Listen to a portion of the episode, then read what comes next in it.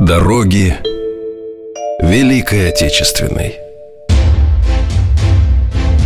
От мирных пашин От заводов и фабрик Через линии фронтов и партизанские края Они вели наш народ.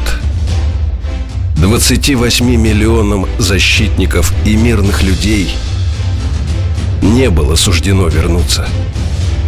Они ушли чтобы принести своей родине победу над самым лютым врагом в ее истории.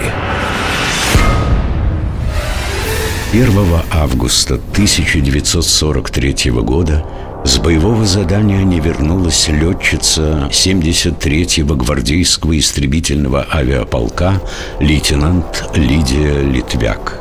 Это была одна из тяжелейших потерь. Погибла любимица полка – Лиля, как звали ее друзья, пришла в авиацию, когда ей исполнилось 14 лет. Первый самостоятельный полет она совершила в 15. В 20 с небольшим вошла в отряд пилотов истребительной авиации. На своем Як-1 она уничтожила в воздушных боях 14 немецких самолетов, включая истребители, бомбардировщики и штурмовики.